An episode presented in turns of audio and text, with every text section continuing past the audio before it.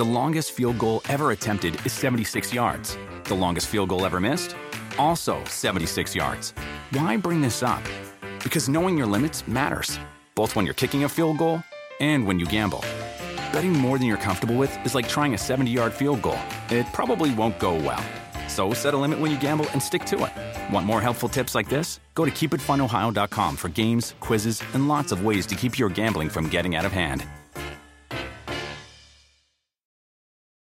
Hola, ¿qué tal? ¿Cómo les va? Me da muchísimo, muchísimo gusto, perdón, saludarlos. Oigan, ya estoy aquí con el gallinero completito, pero bueno, muchísimas, muchísimas gracias a todos ustedes que nos acompañan, porque vamos a platicar sobre la segunda parte, la segunda parte de esta historia, oigan, una historia verdaderamente de terror, una, una historia, además de todo real, una historia que ocurrió a finales de los años 80, híjole, y aquí en México, bueno, entre la Ciudad de México y entre, entre el estado de Tamaulipas, fíjense nada más, por allá fue donde ocurrió esta situación tan fuerte, tan terrible, que estuvimos platicando un poquito cómo se fue desarrollando, quiénes fueron cada uno de estos personajes que estuvieron implicados en esta situación de los llamados narcosatánicos de los años 80, finales de los años 80. Se, se mencionaron nombres muy, muy, muy sonados en aquellos años que eran desde políticos, bueno, un presidente de la República, ustedes imagínense, implicado en esto, políticos, eh, gente del de, eh, medio artístico, eh, empresarios, en fin, muchísima, muchísima gente que iban a pedirle favores a Constanzo, a Constanzo, este hombre que, bueno, cubano, sí, eh, nacido en Estados Unidos, radicado en Estados Unidos, eh, eh, este señor que finalmente pasó a embarrar a muchísima, muchísima gente que como él tenían ciertas aspiraciones, sobre todo económicas, sobre todo aspiraciones que ellos querían ser parte, pues obviamente de todas las ganancias que generaba este señor a través de muchos, muchísimos rituales que sí, efectivamente, incluían plantas, incluían animales, incluían seres humanos, pero también incluían niños Fíjense nada más lo que son las cosas. Y hoy vamos a contar esta segunda parte de los narcosatánicos. Evidentemente, todo lo que ha sucedido con Sara Aldrete, esta, híjole, esta mujer que lleva ya 33 años privada de su libertad, 33 años, y les voy a platicar cómo ha sido su estancia dentro de la cárcel, porque no ha estado, digamos, solamente en un sitio, ha estado en, en varios lugares. Ahorita les voy a ir contando qué pasa con su familia, qué pasa con ella misma. Hay posibilidades o no de que salga de la prisión, bajo qué términos, bajo qué circunstancias, absolutamente todo, todo, todo. Y el momento exacto de la detención de todo este grupo se los voy a platicar porque hay dos versiones. Obviamente, una versión la cuenta la policía y otra versión la cuentan ellos. Entonces, ustedes ya, ya podrán, eh, pues, tomar de alguna manera partido hacia qué lado creer de lo que en realidad sucedió. Sara Aldrete es una víctima o es una victimaria. Fíjense que la historia de ella suena muy parecida a, la de Gloria Trevi, ¿no? En, claro, con, con sus respectivas diferencias. El asunto es que mucha gente dice que la metieron y la inmiscuyeron sin que ella pues eh, se diera cuenta en, en, algún momento y otras personas dicen que efectivamente ella sabía todo lo que ocurría y todo lo que pasaba. Pero hoy vamos a conocer la versión de ella. Fíjense, vamos a retomar la historia porque hay una parte uno, que la parte uno de toda esta historia de Constanzo, de Sara Aldrete y de los narcosatánicos la contamos y recordemos toda esta historia de dónde viene Constanzo, de dónde viene Sara Aldrete, que ahí se los cuento y justamente una vez que se da esta detención allá en el, en el rancho de Santa Elena, porque resulta que uno de los personajes muy allegados a Constanzo, pues eh, acababa junto con el tío y el sobrino, con Helio y, el sobrino que ahora no recuerdo cómo se llama, ahorita se los voy a mencionar, junto con él eh, secuestraron a un muchacho estadounidense. Este muchacho estudiante estadounidense fue secuestrado por ellos por órdenes de Constanzo, porque lo necesitaban para hacer un sacrificio de una persona blanca, de una persona rubia y de una persona que hablara inglés. Eso es lo que a palabras de Constanzo necesitaban los dioses o las deidades de ellos para para poder hacer más efectivos todos sus hechizos que ellos hacían. Entonces le da la orden, Constanzo estando en México, le da la orden a estos tres personajes de allá de, mm, e, este, Matamoros para que eh, atrapen a este muchacho. Bueno, a un muchacho rubio.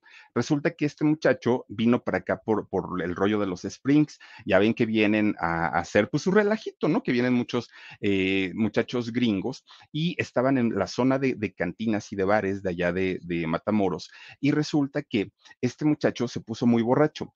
Todos los demás amigos se fueron al hotel, él ya no se quiso ir, se queda solo, sale solito del bar y resulta que una vez que está solo es capturado claro que lo, le quitan la vida a este muchacho, pero su tío era algo, tenía un cargo muy importante en aduanas. Entonces el tío mete presión al gobierno de Estados Unidos para que se empiece la búsqueda de una manera más, más, más concreta. De esta manera es como uno de, de, los captores, fíjense que un día iba circulando por allá por Matamoros y resulta que había retenes, había muchísimos, muchísimos retenes por orden del gobierno, tanto de Estados Unidos como de México, y resulta que este hombre, como era discípulo o era ahijado de, Constanzo, le habían prometido que si él se metía de lleno a, todo este movimiento, que si ellos se, eh, pues se, adentraban muy bien a esta religión, oigan, que podían ser invisibles y aparte de ser invisibles, podían burlar a sus enemigos.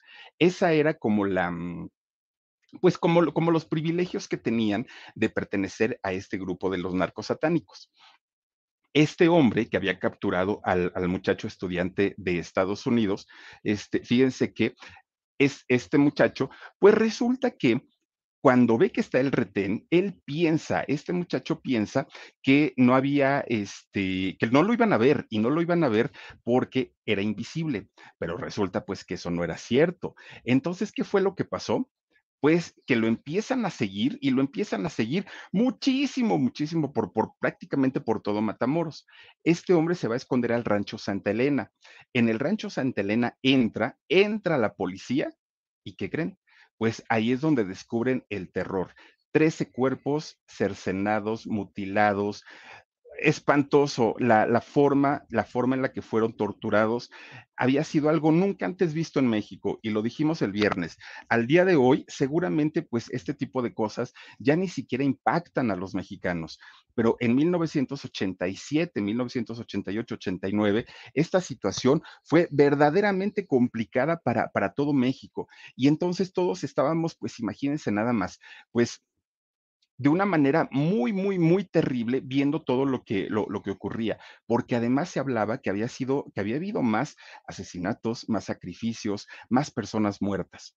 Ahorita les voy a platicar qué pasó en este rancho, pero finalmente, fíjense que eh, ahí es donde empiezan estos, estas personas de allá de, de Matamoros a hablar y a soltar toda la sopa, bueno, parte, ¿no? De, la sopa, pero culparon a dos personas. Y ellos decían que estas dos personas tenían pues esta facilidad de conquistar, tenían esta capacidad como de seducirlos y que perdían su voluntad. Y entonces que a partir de ese momento, oigan, ellos estaban a las órdenes de estas dos personas. ¿Quiénes eran? Una era Sara Aldrete y ellos decían en aquel momento que era su brazo derecho, era su novia, era su amante y era su todo de Constanzo. Entonces, las autoridades inmediatamente comienzan con una cacería para encontrar a Constanzo, para encontrar a Sara y para encontrar a la gente que estuviera alrededor de ellos. Empiezan de una manera muy, muy, muy fuerte a buscar un operativo para buscarlos por todos lados. Durante ese tiempo, Constanzo se comunicaba eh, prácticamente todo el tiempo y anduvieron rondando o rodando por varias, por varias casas, por varios departamentos, se fueron a Huastepec en, el estado de Morelos, eh, estuvieron en la Ciudad de México cambiándose de casa eh, durante mucho tiempo. Pero resulta que Constanzo, en, una de esas, Sara Aldrete estaba en Estados Unidos. De repente, Constanzo le, le llama por teléfono y le dice, Sara, te necesito necesito que vengas por favor de urgencia, me estoy muriendo. Y Sara, que todavía no sonaba así tan, tan, tan fuerte el escándalo. Y Sara, eh, pues finalmente acepta a viajar a la Ciudad de México. Cuando llega a la ciudad, Sara Aldrete, ya estaba un automóvil con guardaespaldas que la iban a llevar a donde estaba Constanzo. Sara Aldrete se sube al, coche, la llevan y cuando entra al departamento, oigan, Constanzo estaba más vivo que nada. Y entonces Sara se le enoja mucho porque, oye, Constanzo, ¿por qué me haces esto? Viajar de, de, de rápido, ¿por qué así? Y Constanzo le dice, es que te amo, te necesito, quiero, quiero estar contigo siempre, no me abandones, pero Constanzo ya sabía toda esa situación. A partir de ese momento, Sara Aldrete queda secuestrada por Constanzo, ya no pudo salir. Lo que se dice o, lo que se comentaba en aquel momento era que lo que no quería Constanzo es que hubiera fichas sueltas que pudieran en algún momentito pues hablar de lo que había sucedido, que no lo involucraran, y por eso quería tener junta a toda la banda. Bueno, Sara queda eh, secuestrada por, por él y pues es ¿cómo les puedo decir? Eh, empieza el maltrato y el maltrato no solamente eh, físico, el maltrato psicológico, el maltrato verbal en contra de ella. Para eso, durante esos días en los que la policía los estaba buscando por todos lados, oigan, pues resulta que mi gente, ¿cómo están? Yo soy Nicola Porchela y quiero invitarlos a que escuches mi nuevo podcast Sin Calzones, en el que con mi amigo Agustín Fernández y nuestros increíbles invitados hablamos de la vida, la fiesta y nuestras mejores anécdotas. Y obviamente todos los detalles que no contamos en ningún otro lugar, solo lo van a tener acá en Sin Calzones. Ven a escucharnos como más nos gusta estar sin calzones. Ustedes ya saben que nos gusta andar sin calzones por todos lados y a ustedes les gusta vernos sin calzones. Todos los jueves en cualquier plataforma donde escuches podcast y en YouTube. Constanzo hablaba todo el tiempo por teléfono. ¿Y saben con quién hablaba Constanzo?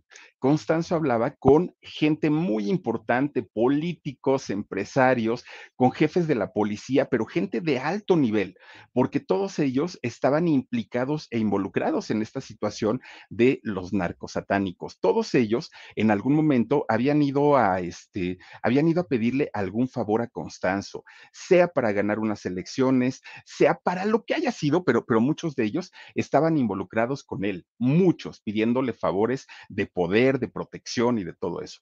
Constanzo en ese momento empieza a cobrarle los favores a todo mundo. Oye, me están buscando, pero hazme un paro, necesito que pares este problema, la persecución, bla, bla, bla, bla, bla.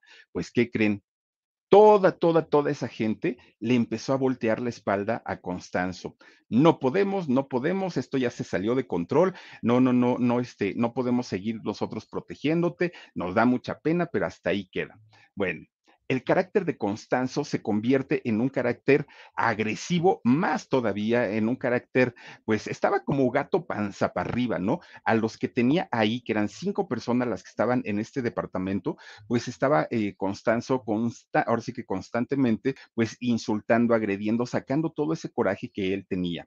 Bueno, todo esto había sido porque él sabía que la gente de allá de, de Matamoros había traicionado pues a su padrino, a él que, les había dado, mire, les había dado dinero, les había dado poder del que él hablaba, ¿no? Como, como los poderes de invisibilidad, como los poderes de, de, de poderse burlar de todo mundo, él se los había dado. Y resulta que esta gente de allá de Matamoros lo había traicionado, pero ahora no solamente eran ellos, ahora también eran, eran sus amigos de, la, de las altas esferas de México que tampoco lo apoyaron. Entonces Constanzo estaba prácticamente pues acorralado, no sabía qué hacer ni para dónde.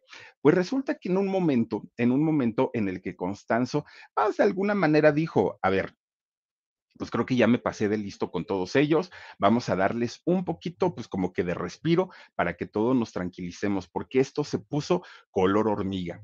Fíjense que de, de, repente Sara, que estaba totalmente amarrada de las manos y a veces vendada y a veces eh, amarrada de los, de, de, los pie, de, los pies, pues resulta que eh, esta eh, Sara de pronto un día ve o siente que Constanzo la empieza a desatar y le dice, salte un poquito porque te ves muy amarilla, porque este, te, te ves muy demacrada, que te dé el sol, le, dijo Constanzo. Para aquel momento, Sara ya se había resignado a que ella iba a morir ahí y ya no comía, ya no tomaba agua, ya ella misma se estaba dejando morir dentro de este departamento. Constanzo, pues tratando de darle un poco de ánimos, la suelta, la libera, pero para que saliera al balcón, nada más del de, eh, el departamento donde se encontraban, que es allá en la calle de Río, eh, Río Sena, ahí muy cerquita del Ángel de la Independencia. Pues resulta que Sara aprovecha ese momento, camina hacia el balcón y miren, tenía un papelito, en, bueno, un papel, una hoja de papel entre las manos. Escribe una nota pidiendo auxilio se asoma por el balcón y abajo, oigan, pues resulta que abajo había, había gente eh, que eran, trabajaban limpiando alfombras y esas personas tenían su coche, su camioneta ahí estacionada y estaban ahí como en ruedita, ¿no? En la calle. Sara cuando se asoma los ve, agarra este papel y dijo, si se los aviento, pues van a pensar que es basura, ¿no? Así nada más.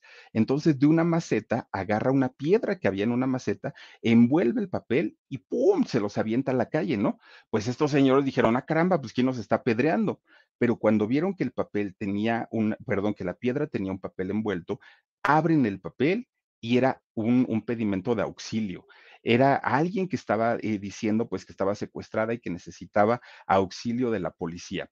Eso se había juntado con otra historia donde los mismos vecinos ya habían reportado que un hombre eh, siempre salía a hacer las compras, cada semana salía a hacer las compras, pero resulta que siempre pagaba en dólares y era un hombre que eh, pues checaba mucho con los datos o con los rasgos físicos de los hombres que la policía decía buscar. Bueno, pues inmediatamente, miren, no una, no dos, no tres, no cuatro, no cinco, patrullas de judiciales y de policías comienzan a rodear todo el edificio, todo, todo, todo, todo el edificio. En ese momento, pues ya se imaginarán ustedes que, comenzó la, balacera, pero una balacera terrible. ¿Y saben qué hizo Constanzo en el momento que escuchó la, primera balacera?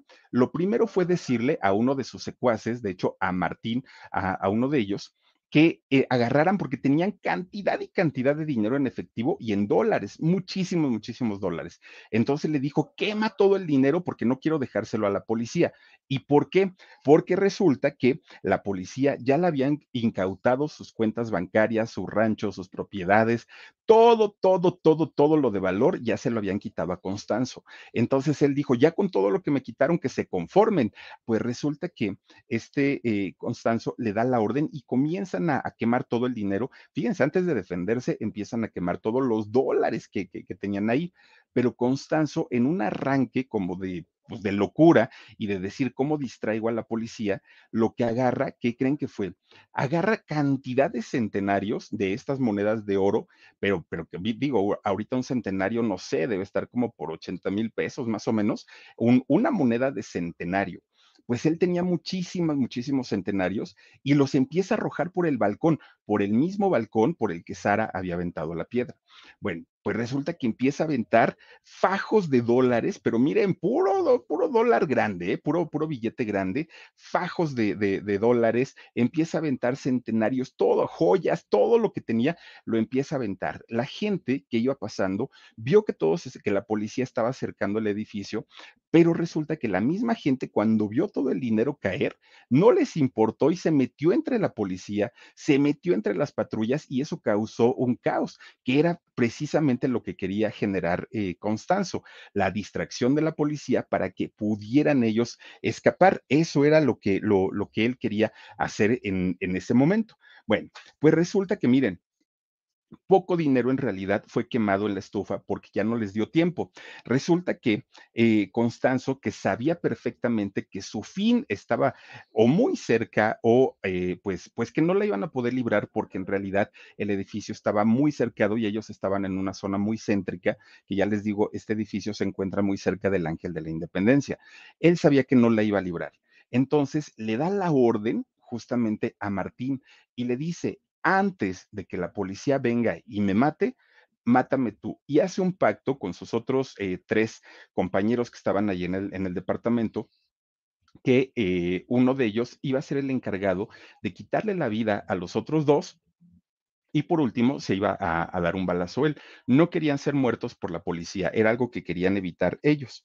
Bueno, pues resulta, fíjense que eh, en ese momento Sara pues da las gracias, ¿no? Porque dice, finalmente ya llegó la policía, ahora sí ya me van a, este, sacar de aquí, ya me van a llevar a mi casa. Pues ella pensó eso, ¿no? En versión de Sara, es, eso sí se los aclaro. Bueno, pues total, Sara, entre toda la balacera, toda la balacera que había, se tira de, panza, se tira en el piso y se empieza a arrastrar de panza para tratar de salir del departamento. Después, cuando logra abrir la puerta, Sara lo que hace es caminar eh, a gatas y empieza a bajar las escaleras del edificio. Ellos estaban en un cuarto piso y resulta que empiezan a bajar, a, bajar las escaleras cuando de repente, oigan, imagínense ella se agachadita caminando, ¿no? De repente algo le dice, voltea para arriba y cuando voltea para arriba estaba Constanzo. Era él y la tenía encañonada, la tenía aquí, y entonces eh, Sara dijo, bueno, pues ya, o sea, finalmente pues ya me tocó, ¿no? La, la hora. Y Constanzo se agacha junto con ella y le dice, te quiero mucho, te quiero mucho y, y lo, lo, que yo no quiero es que te agarren, porque si te agarran te van a, te van a torturar y te van a hacer mil cosas. Y Sara le dice, déjame ir, por favor. Entonces Constanzo le dice, lo mejor es que aquí quedemos los dos. Total, que nuevamente le viene este como, pues este como chispazo, si ustedes quieren, como, como de buena gente, y resulta que le dice, escápate, vete, pero no te dejes agarrar por la policía, por favor, porque si ellos te agarran, te van a, te van a hacer la vida imposible, no te van a dejar en paz. Entonces, por favor, vete, le, le dijo este Constanzo pues Sara, pues empieza a, igual a gatas, sigue bajando las, las escaleras, cuando de pronto se encuentra a otro de sus compañeros, que, de los cinco que estaban en el departamento, que era Omar se lo encuentra y le dice, agáchate y vámonos agachados para abajo, para abajo, para abajo, ¿no? Ahí iban, fíjense, este, todos, todos este, para abajo. Aunque eh, finalmente la policía dio otra versión totalmente diferente. La policía lo que dijo en su reporte de, la detención de Sara y Omar fue que ellos salieron caminando, que ellos iban caminando como si nada hubieran, como si nada hubieran hecho, que ellos todavía este, pues, voltearon a ver a la policía y se querían seguir de, de filo, y ahí fue justamente cuando los aprenden y le preguntan a Sara, ¿y por qué hiciste esto? en versión de la policía. Y Sara lo que, lo, lo que comentó en ese momento es que ella creía que estaba invisible por esos poderes que les había dado Consta, Constanzo y que por eso este, no, no se habían detenido y que por eso habían salido parados a este, caminando, ¿no? Sin mayor problema. Bueno, mi gente, ¿cómo están? Yo soy Nicola Porchela y quiero invitarlos a que escuches mi nuevo podcast Sin Calzones, en el que con mi amigo Agustín Fernández y nuestros increíbles invitados hablamos de la vida, la fiesta y nuestras mejores anécdotas. Y obviamente todos los detalles que no contamos en ningún otro lugar, solo lo van a tener acá en Sin Calzones. Ven a escucharnos como más nos gusta estar sin calzones. Ustedes ya saben que nos gusta andar sin calzones por todos lados y a ustedes les gusta vernos sin calzones. Esto todos los jueves en cualquier plataforma donde escuches podcast y en YouTube.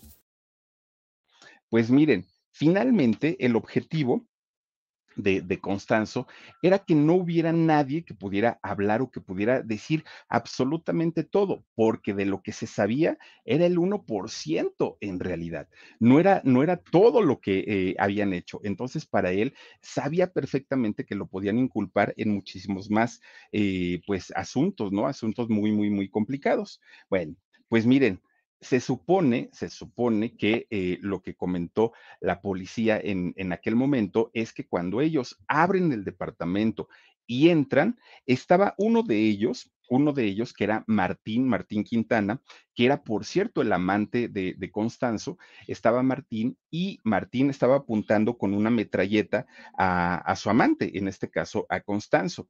Y entonces resulta que eh, en el momento en el que la policía entra, se disparan entre ellos y los encuentran muertos. Esto fue la versión de la policía. Lo que eh, comentan ellos, los que fueron detenidos, es que no fue así. Es que la policía no iba a detenerlos. Esta fue la versión de, todos los detenidos. Que la policía no llevaba la consigna de detenerlos en ningún momento. Lo que la policía quería y lo que la policía llevaba como orden era matarlos a todos nunca hubo la, orden de detención, era eliminarlos. ¿Y por qué? Porque resulta que, ah, y aparte eliminar una agenda muy importante que había en ese departamento, de ahí de, de, Río, este, ay, como, como ah, el Río Sena. Entonces, en esta agenda se mencionaban nombres importantísimos de aquellos años, importantísimos, políticos de alto nivel, jefes de policía de alto nivel, eh, empresarios de, de altísimo nivel, y querían ellos eliminar todas esas pruebas para que no se inculpara a nadie, querían cerrarle la boca finalmente a Constanzo. Sí salieron nombres, sí hubo nombres que estuvieron ahí en esa, en esa agenda que no fue la, completa, solamente mostraron una, parte, y en esta agenda salieron nombres como Oscar Atié. por ejemplo, aquel de flaco, jeroso, cansado y sin ilusión. Y sin ilusiones salieron nombres como el de, bueno, que de hecho, fíjense, hoy por hoy Oscar Atié se dedica a, eh, es empresario, ¿no? Y se dedica a todo el ramo turístico allá en Acapulco no volvió a cantar nunca más Oscar Atié. Eh, se mencionó el nombre de Lucía Méndez, que Lucía Méndez en aquel momento era la figura y era la máxima estrella de las telenovelas y de la música en México. Pues resulta que a partir de ahí Lucía Méndez empieza a, manejar en un perfil un poquito más bajo, ya no nada que ver pues con, con lo que había hecho en algún momento. Se mencionó el nombre de Yuri. Fíjense que después que sale, esto ocurrió en 1989, si no estoy mal. Esto sucede en el 89 y a partir de los años 90, Yuri cambia de religión. Yuri se cambia al cristianismo. No sabemos y no podemos asegurar que fue como para dejar a un lado todo esto que había vivido o no, pero finalmente al día de hoy Yuri sigue profesando la religión cristiana, que fue la que abandonó justamente después que toda esta situación eh, se, detonara, ¿no? Juan Gabriel, oigan que Juan Gabriel, bueno, pues, pues imagínense en cuántos líos no debió haber estado metido que de repente un buen día quiso decir, ya no más Juan Gabriel, hasta aquí llegamos y ya no hay más. Bueno, pues entonces eh, esta mm, agenda que se manejó en aquel momento y que solamente mostraba nombres de personajes que podían ser un buen distractor, para no mencionar a todos estos personajes de alto nivel, pues que sonaban en, en esta agenda. ¿Dónde quedó? Pues quién sabe. Pero miren, finalmente, Omar Francisco, Álvaro de León el Dubi y Sara Aldrete fueron detenidos y cada uno fue llevado, pues obviamente, a eh, la PGR de aquel momento, la Procuraduría General de Justicia, fueron llevados a las instalaciones, obviamente custodiados, obviamente, pues ellos muy, muy, muy bien vigilados, porque tenían que hacer un interrogatorio muy, muy, muy preciso de todo lo que estaba ocurriendo o de todo lo que había ocurrido en aquel momento. Bueno, pues, ¿qué fue lo que dijeron ellos eh, en estas confesiones? Dijeron que efectivamente, que Constanzo sí pertenecía a la religión de Palo Mayumbe, que sí, efectivamente, él era un, pues, líder, ¿no? De, esta religión, pero que esta doctrina no persigue fines malos, fines malévolos o malignos, que en realidad, pues, es una, una religión que, como la mayoría, pues, están basadas en tratar de ayudar a la gente, como la mayoría pero resulta que eh, en el caso de Constanzo había una, una situación en donde fue muchísimo más allá. Miren, el palo mayombe es, una, es como una mezcla entre el cristianismo, el catolicismo y la santería. Hagan de cuenta que es como una, mm, pues como una mezcla, ¿no? De, de, estos elementos. Y resulta que es, es afrocubana, por cierto, la, la religión. Resulta que en el caso de Constanzo, él tenía una ambición desmedida por las cosas materiales. A él le encantaba verse bien, vestirse bien, vivir bien, regalarle a sus amigos lo mejor de lo mejor, coches, casas, dinero, bueno. Dentro de todo lo que se decomisó de, Constanzo antes de la detención, había incluso lingotes de oro. Imagínense ustedes pues la, riqueza que, él llegó a tener. Y es que una vez que él llega a México y que se establece ahí en la zona rosa, recuerden que de sus primeros clientes de buen nivel que empezó a tener, les cobraba entre 5 y 10 mil dólares por trabajo. Imagínense, y no hacía un trabajo al día, ¿eh? Todo el tiempo estaba trabajando. Entonces, pues el dinero que llegó a acumular era muchísimo, muchísimo. Y que esa ambición que él tenía lo había llevado a, pues, de alguna manera deformar eh, esta, eh, esta religión o esta creencia, que esta creencia sí hace sacrificios animales y ofrecen la sangre de animales para sus deidades. Pero incluso muchos santeros decían lo que hizo, lo, lo que hizo Constanzo es totalmente reprobable. ¿Por qué? Porque resulta que lo que está haciendo es eh, acostumbrar a nuestras deidades a no conformarse con la sangre de los animales. Ahora están pidiendo sangre humana. ¿Y para qué lo hacía Constanzo? Constanzo lo hacía porque él decía, si a mí poniéndole la, sangre de un chivo, la sangre de un ratón, la sangre de tal, me da tantos favores, pues ahora si le pongo la sangre de un niño, si le pongo la sangre de un adulto, pero por supuesto que me va a dar todo lo que yo quiera, no me va a poder negar absolutamente nada. Y entonces, sobre todo este tipo de rituales donde incluían eh, seres humanos, donde incluían a, pequeñitos, era para las, las personas de, de las altas esferas, no era para cualquier persona que llegara y que dijera, oye, hazme un trabajo y el otro sí, traigan, a... no, no, no, era solamente para personas que podían pagar una cantidad exorbitante de dinero para quienes se trabajaba en aquel momento. Bueno, pues miren, finalmente eh, Constanzo empieza a eh, ir a los cementerios y empieza a ir a profanar tumbas. ¿Para qué? Para que eh, sacar huesos y con esos huesos en su, en su caldero que él tenía, en este nganga, que es eh, este artefacto donde ellos hacían todos sus rituales, y que este nganga estaba allá en Matamoros, lo que hacían era poner a hervir los huesos, imagínense ustedes, hervían todos esos huesos y posteriormente se tomaban ese bebedizo. Y una vez que eh, se tomaban el bebedizo, ellos supuestamente adquirían poderes sobrenaturales naturales. El principal, miren, ahí está el caldero, el principal que ellos, eh, poder que ellos adquirían era el de ser invisibles y poder burlarse de sus enemigos.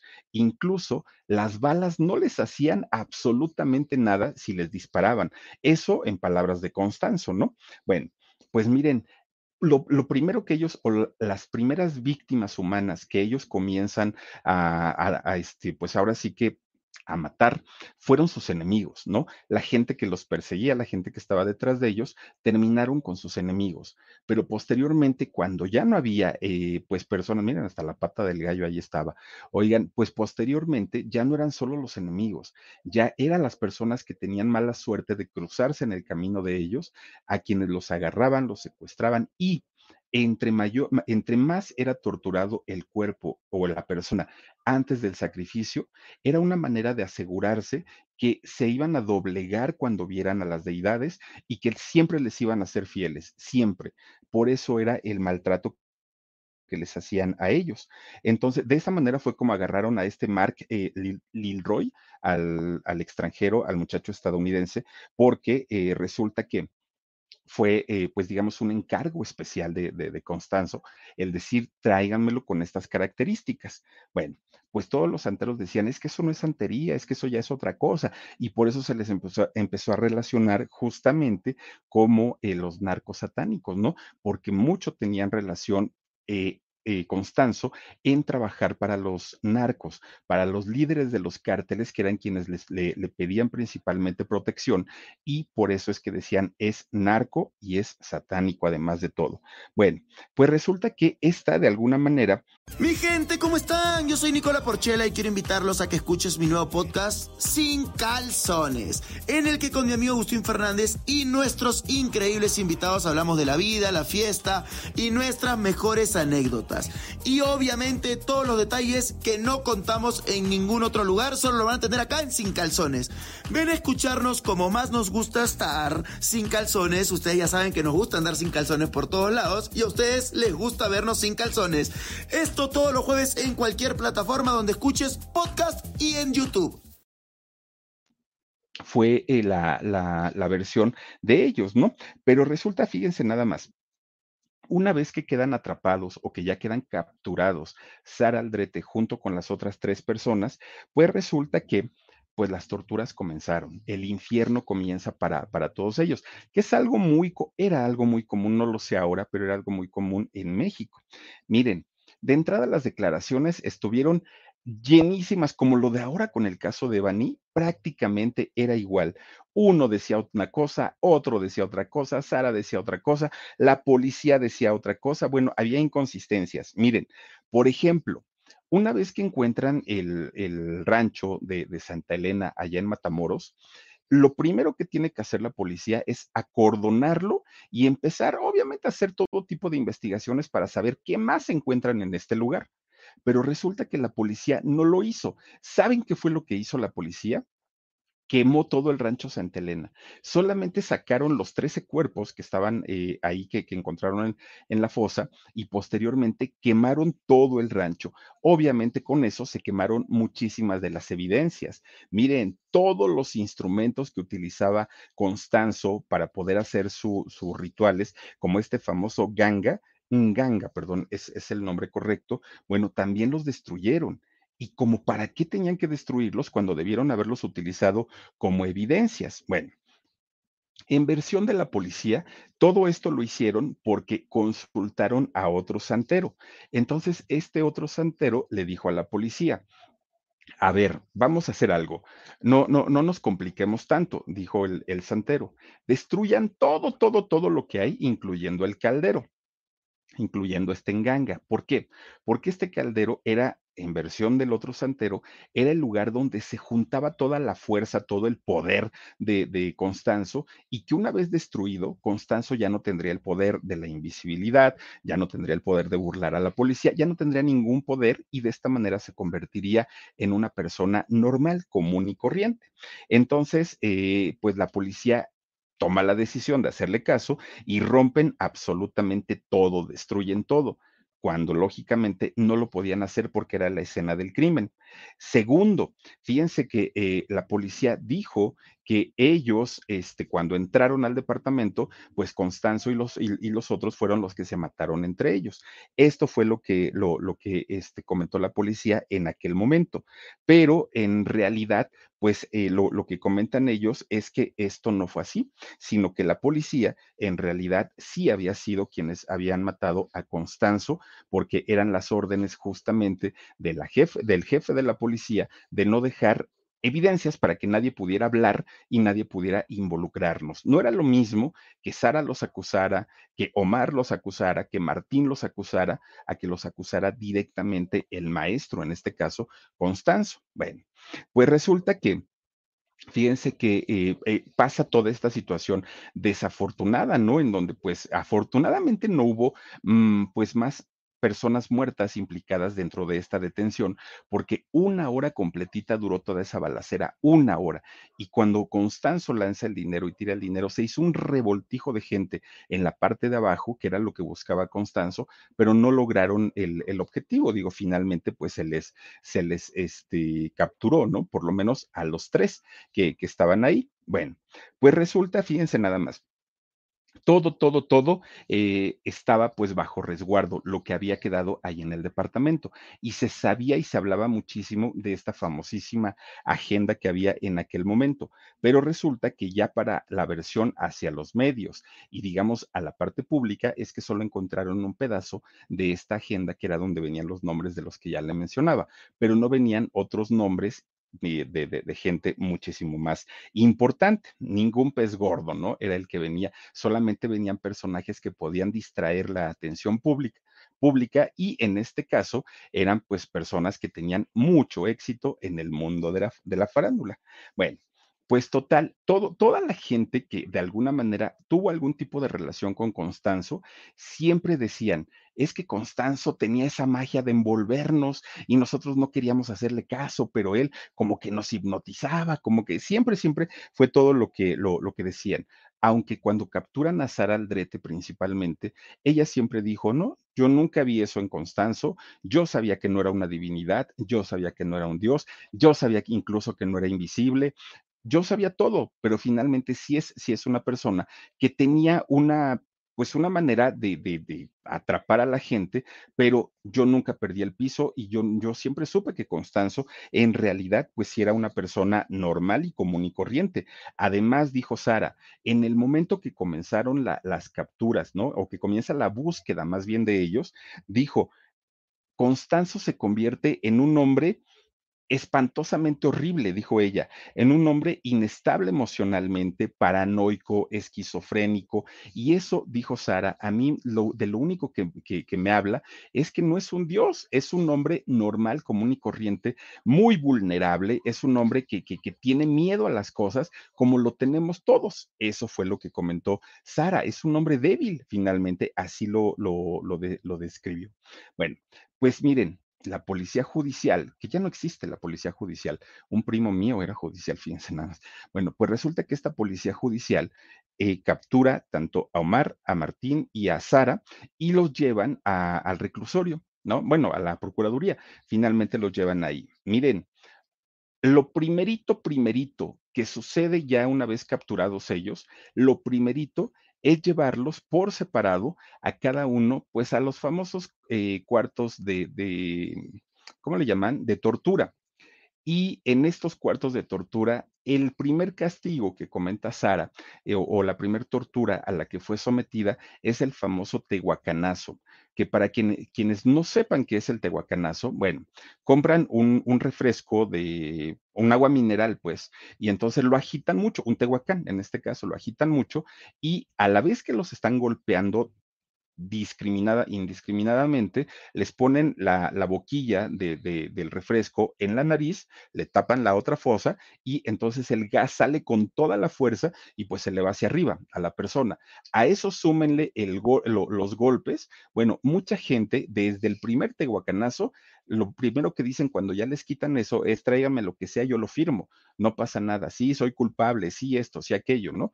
Ese fue el primer castigo. Pero aparte, en este caso, como tenían las autoridades, tenían mucho coraje por todo lo que habían hecho ellos, todavía le agregaron algo más al, eh, Tehuacán le pusieron chile piquín, que es chile o ají, como le llaman también, eh, en polvo, se lo metían al Tehuacán y va para adentro. Entonces, el ardor por dentro de, la cara era terrible para, para todos ellos. Bueno, en el caso de Sara, por el hecho de ser mujer, no crean que le tuvieron más compasión. Miren, ese es el famoso tehuacanazo. Bueno, pues resulta que Sara, a pesar de ser mujer, tuvo si no las mismas, incluso hasta más vejaciones por parte de, la policía.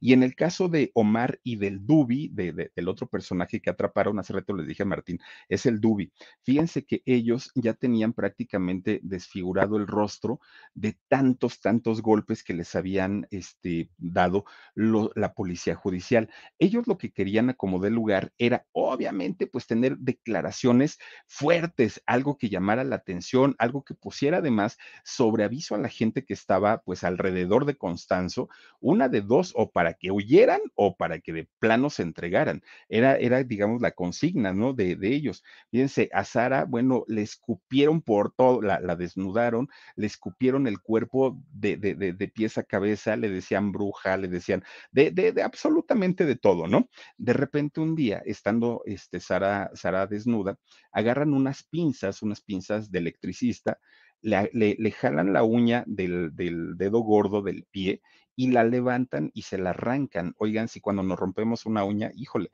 el dolor es terrible. A con la pinza se la arrancan con, con, esta eh, pinza que tenían. O sea, unas torturas verdaderamente espantosas. Otro día agarraron una, una, cosa para dar toques eléctricos. Mi gente, ¿cómo están? Yo soy Nicola Porchela y quiero invitarlos a que escuches mi nuevo podcast Sin Calzones, en el que con mi amigo Agustín Fernández y nuestros increíbles invitados hablamos de la vida, la fiesta y nuestras mejores anécdotas. Y obviamente todos los detalles que no contamos en ningún otro lugar, solo lo van a tener acá en Sin Calzones.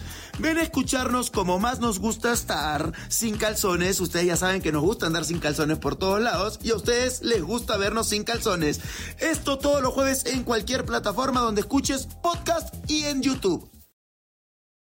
Se la meten dentro de su, su parte íntima a Sara y le, y le, suben para dar toques, ella electrocutándose por dentro. Obviamente, en esa ocasión, prácticamente Sara queda muerta. Por esta situación tan, tan fuerte. Logra finalmente este, recuperarse un poquito, pero todas estas, eh, pues, agresiones que, que recibían todos, absolutamente todo, eran todos los días, todos los días. Sara narra, desafortunadamente, un día en el que ella estaba en su celda y de pronto llegaron varios hombres, varios policías, y abusaron de ella todos, ¿no? Como le llaman, pues multitudinariamente, desafortunadamente para, para ella. Entonces, pues miren, mucha gente decía, oigan, ya, o sea, ya estuvo, ¿no?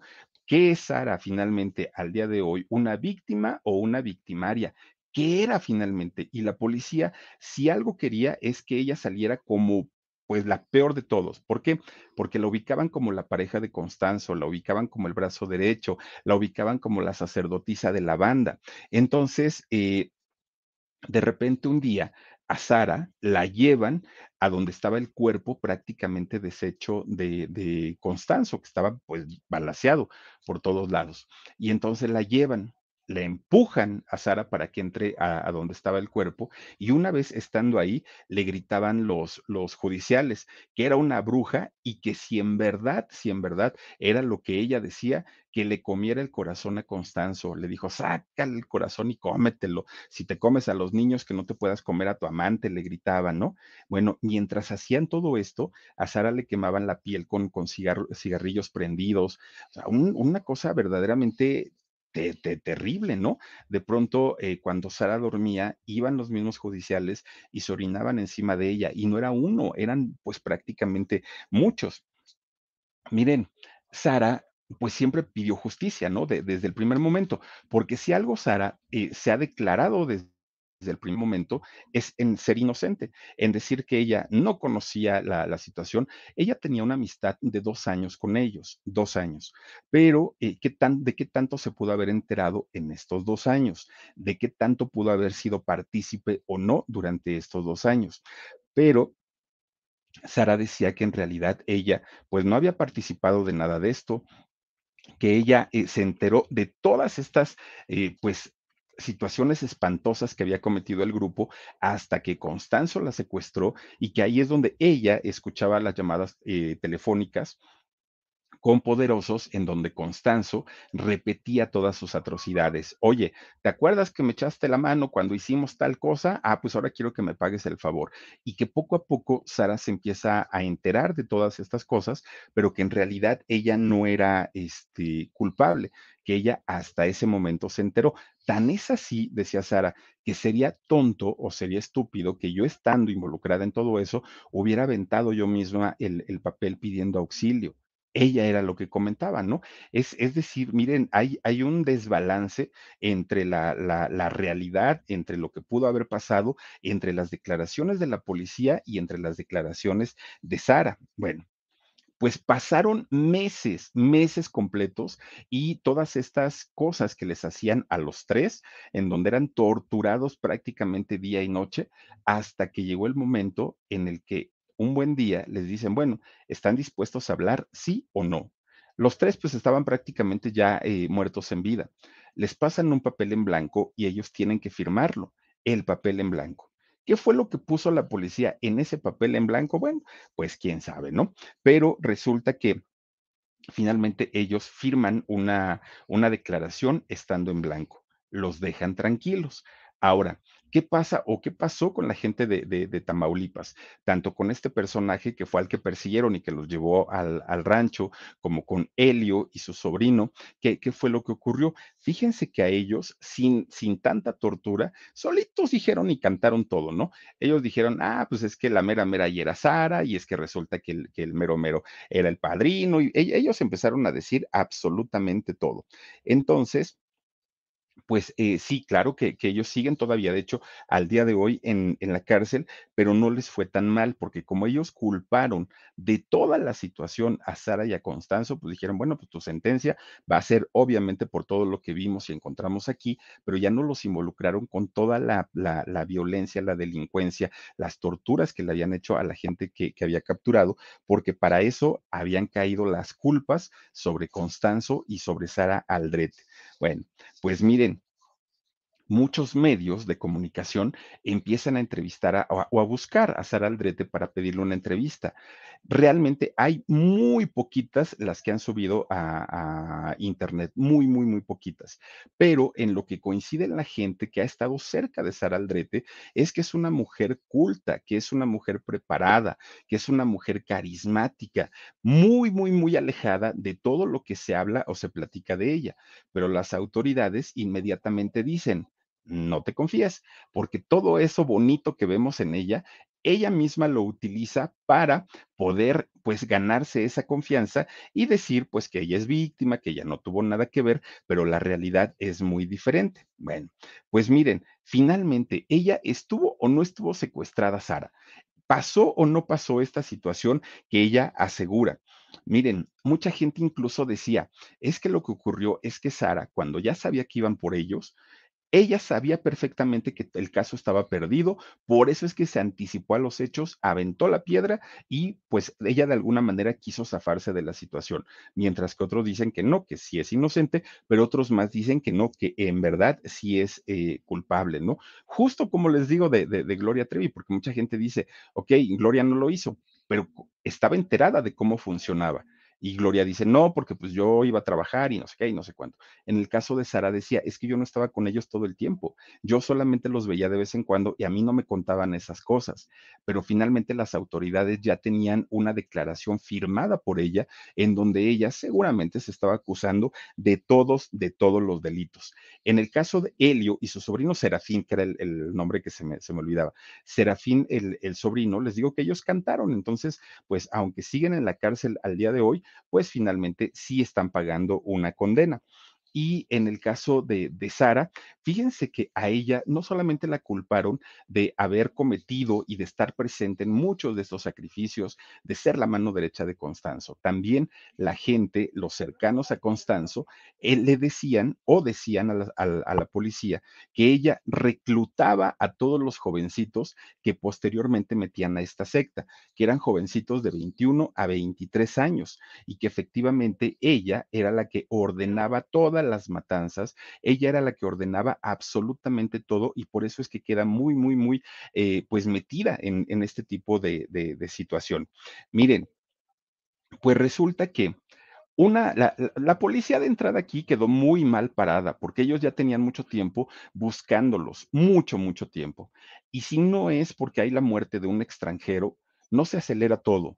Si no es porque el tío de este muchacho Mark pida al gobierno de Estados Unidos y de México que se hiciera justicia, no se acelera este nada. Si no es porque Sara avienta la piedra y es cuando eh, se descubre todo eso, la policía al día de hoy no hubiera hecho absolutamente nada. Fueron circunstancias que acercaron a, la policía a la captura, pero tal como que ellos hayan puesto, eh, se hayan puesto a hacer una investigación, en realidad así nos, así nos sucedió. Y entonces, pues miren, cuando empiezan a cuestionar al jefe de la policía en aquel momento, oiga, ¿y qué pasó? ¿Por qué quemaron el rancho de Santa Elena? Si ahí sucedió todo, ¿por qué lo quemaron? ¿Y saben cuál fue la, la respuesta? Simplemente dijo, es que alguien dio la orden de que así se hiciera. Imagínense ustedes nada más quién fue, pues tampoco lo sabemos al día de hoy. Además, dijo que se detuvieran las excavaciones, porque la versión que había dado tanto Helio como Serafín allá en, Matamoros es que esa, pues, eh, fosa clandestina que tenía 13 cuerpos era una de las muchas que había en este rancho Santa Elena, una.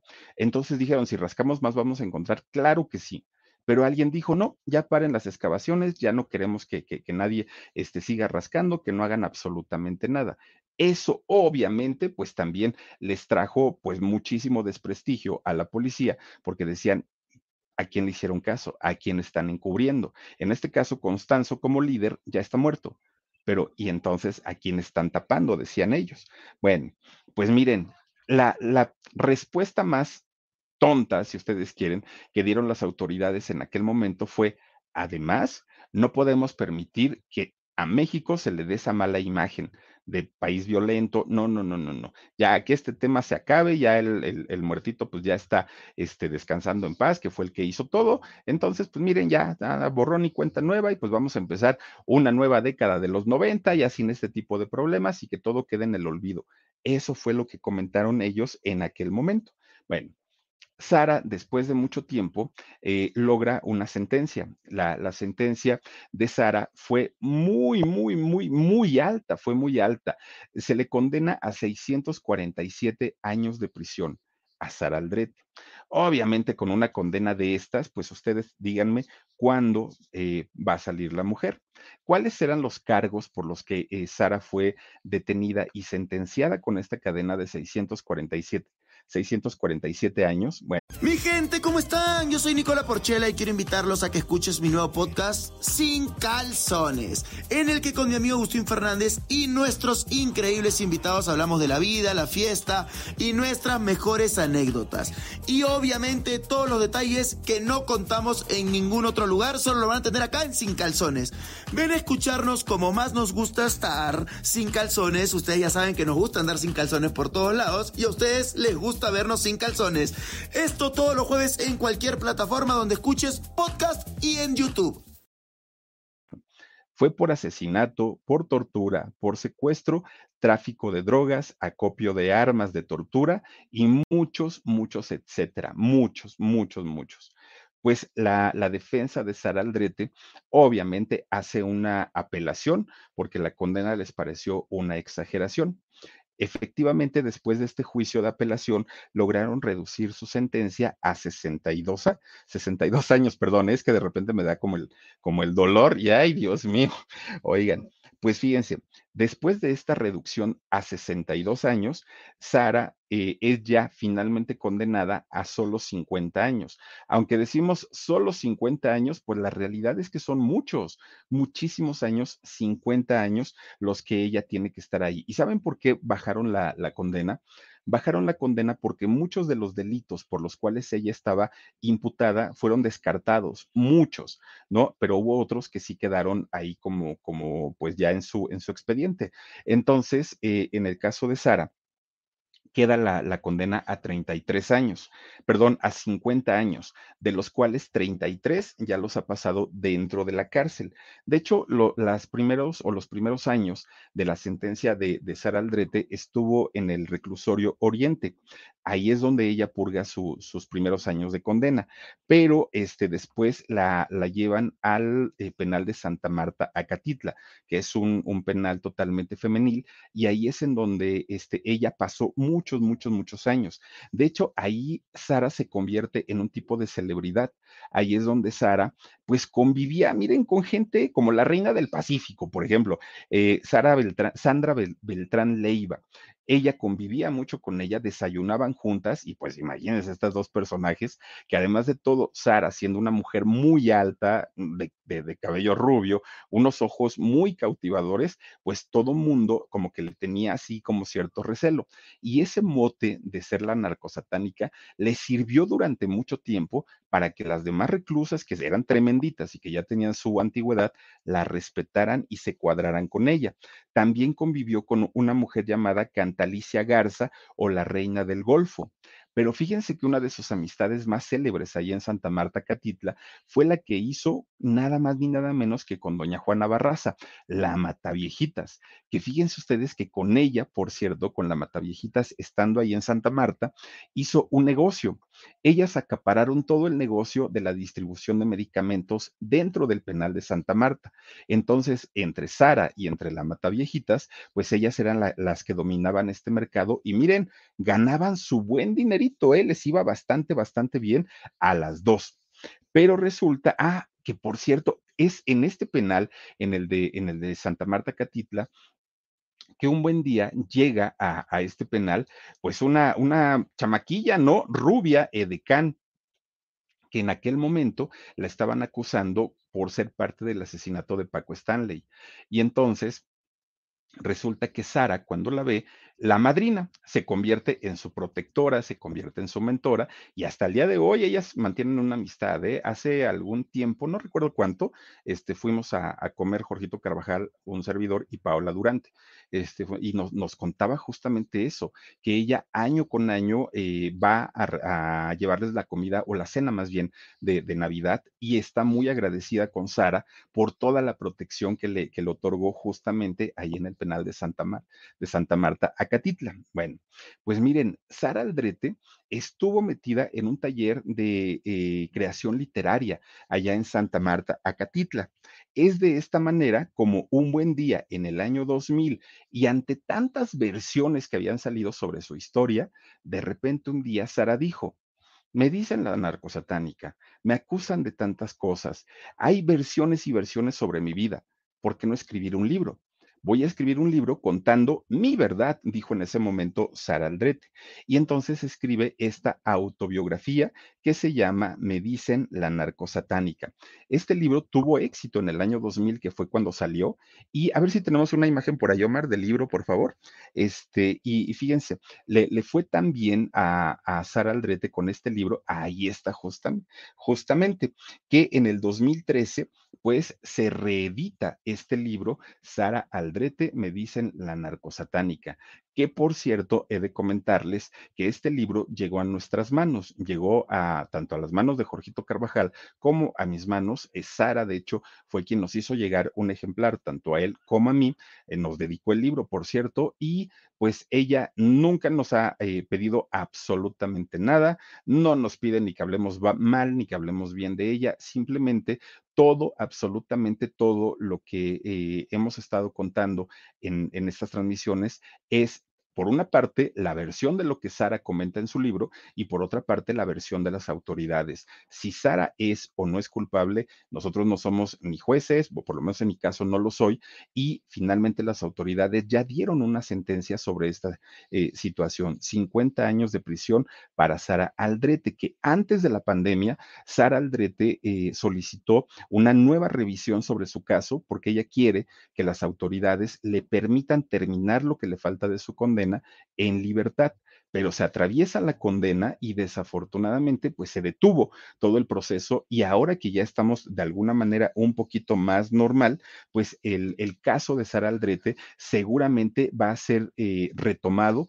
y seguramente en cualquier momento, oigan, pues nos vamos a enterar y vamos a tener noticias de lo que ocurre con la también llamada narcosatánica, que por cierto, al día de hoy, Sara comenta que ya no le importa que le llamen así, que ya se acostumbró y que este tipo de, mm, manera de llamarla le ha dado pues este beneficio, ¿no? Como es el de, el de no ser violentada o agredida dentro de, de la prisión. Ahora, ¿Qué pasa con la familia de Sara Aldrete? Fíjense que en el momento en el que ella es capturada y que su familia vivía, bueno, su papá sigue viviendo en Matamoros, su mamá y su hermana ahora viven en Bronzeville pero resulta que su papá fue el que siempre, siempre, don Israel, es siempre el que ha dado la cara por su hija, siempre. Eh, entrevistas, pocas entrevistas que ha dado, pero siempre ha estado al pendiente de ella.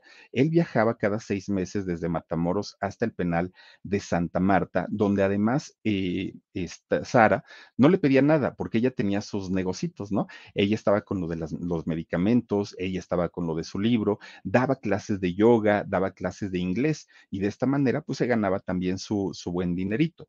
Pero resulta, fíjense ustedes que de repente y de manera extraña, Sara es sacada de este penal de, de, Santa Marta, donde ella ya tenía sus buenos contactos, donde ya sabía perfectamente cómo moverse dentro de este penal, y en el 2011 es llevada a un penal de Tepic, Nayarit. Ahí estuvo algún tiempo. De repente la llevan a Mexicali. Después de Mexicali, la regresan a Nayarit y este, cada, cada vez que sacaban a Sara de la cárcel, para su papá era muchísimo más difícil poder ir a visitarla. Pero además, en el caso de su mamá, que por cuestiones de salud ya vive en Bronzeville, para poder hablar con su hija tienen que ser llamadas por cobrar. Y como ya Sara no puede trabajar en, la cárcel por esta situación que, este, pues ya no está con, con la gente que ella conocía, ya no tiene sus mismos contactos, pues ahora ya vive prácticamente de lo que su familia le da. Pero su papá, que era un alto ejecutivo de la, de la Luz y Fuerza del centro, que ya no existe esa compañía, hoy está jubilado, está pensionado, pero por la compañía nueva que es este, Luz y Fuerza del centro. No, Comisión Federal, de Electricidad. Entonces, eh, como, como el papá ya cobra por, por esa nueva empresa, su pensión es mínima, no le alcanza el dinero. De hecho, hubo un momento en el que eh, Sara dejó de ver a su familia por tres años, que no supo absolutamente nada de ellos y su papá vuelve a regresar a, a la cárcel, vuelve a regresar a prisión para verla pero después de muchísimo, muchísimo tiempo. Obviamente, imagínense ustedes para un juicio del tamaño, del tamaño del que llevó Sara Aldrete, pues claro, por supuesto que dejó a la familia sin dinero y les cada vez les está costando más trabajo comunicarse. Al día de hoy, Sara Aldrete está en el penal de Tepepan, en Xochimilco, al sur de la Ciudad de México. Ahí es donde está terminando de purgar su, su condena. En realidad, no solamente ha sido una, una vida difícil para Sara, sino también para su papá, para su mamá y para su hermana, que el que está más metido en, en, este asunto y que siempre pide la revisión del caso es su papá, don, don Israel. Así es que, pues miren, ¿qué es lo que va a suceder con Sara? Pues no lo sabemos, pero pues a nadie se le desea nada malo pero en realidad sí lo hizo, pues yo creo que sí tendría que pagar, ¿no? Aquí pues la, situación es que lo hayan hecho de la manera correcta y no solamente pues haciéndolos firmar los papeles en blanco a raíz de tanta tortura. Ustedes finalmente después de conocer toda esta historia, que es una historia muy, muy, muy amplia, muy grande, pues ya ustedes decidirán a quién creerle o qué versión creer, pero finalmente Sara sigue detenida ahí en Xochimilco hasta el día de hoy. Ahora, en el caso de este, este, señor Francisco, Omar Francisco Orea, que es otro de los capturados, fíjense que él murió a principios de los años 90.